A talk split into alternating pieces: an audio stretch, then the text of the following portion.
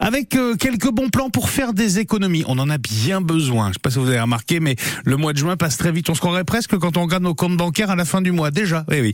On consomme malin chaque jour avec vous, Clément Cousin. Consommer malin, c'est consommer plus juste, mais c'est aussi et surtout faire des économies en consommant moins cher. Ce matin, moins cher que moins cher, il y a le glanage. On va glaner, Clément, du verbe glaner, du coup. Euh, mais qu'est-ce que ça veut dire euh, glaner? On se balade dans les champs et on ramasse les légumes et les fruits qui se trouvent à même le sol. Et vous l'avez compris, ici pas de marchandage, donc pas besoin de sortir votre porte-monnaie.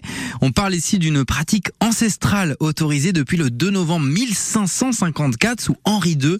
Il y a quelques règles importantes à respecter. Déjà, on vérifie que l'agriculteur a bien fini son travail, que la récolte soit terminée, autrement dit, on glane seulement le jour et à la main, sans aucun outil. À savoir aussi qu'il est interdit de glaner sur un terrain clôturé. C'est aussi une manière de combattre le gaspillage alimentaire et c'est une activité qui permet aux agriculteurs d'assainir leur sol de manière naturelle. Bon, et on glane euh, chez nous alors Clément, en Touraine? Eh ben oui, on glane en Touraine grâce à une plateforme collaborative où chacun peut inscrire l'arbre fruitier qu'il a croisé sur son chemin.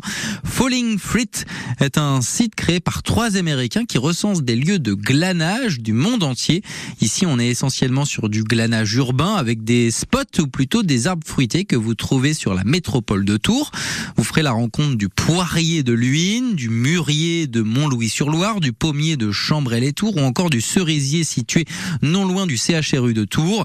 Je vous invite à vous balader sur ce site fallingfruit.org. Les fruits tombés, Falling Fruit. Merci beaucoup Clément Cousin, 6h15. Vous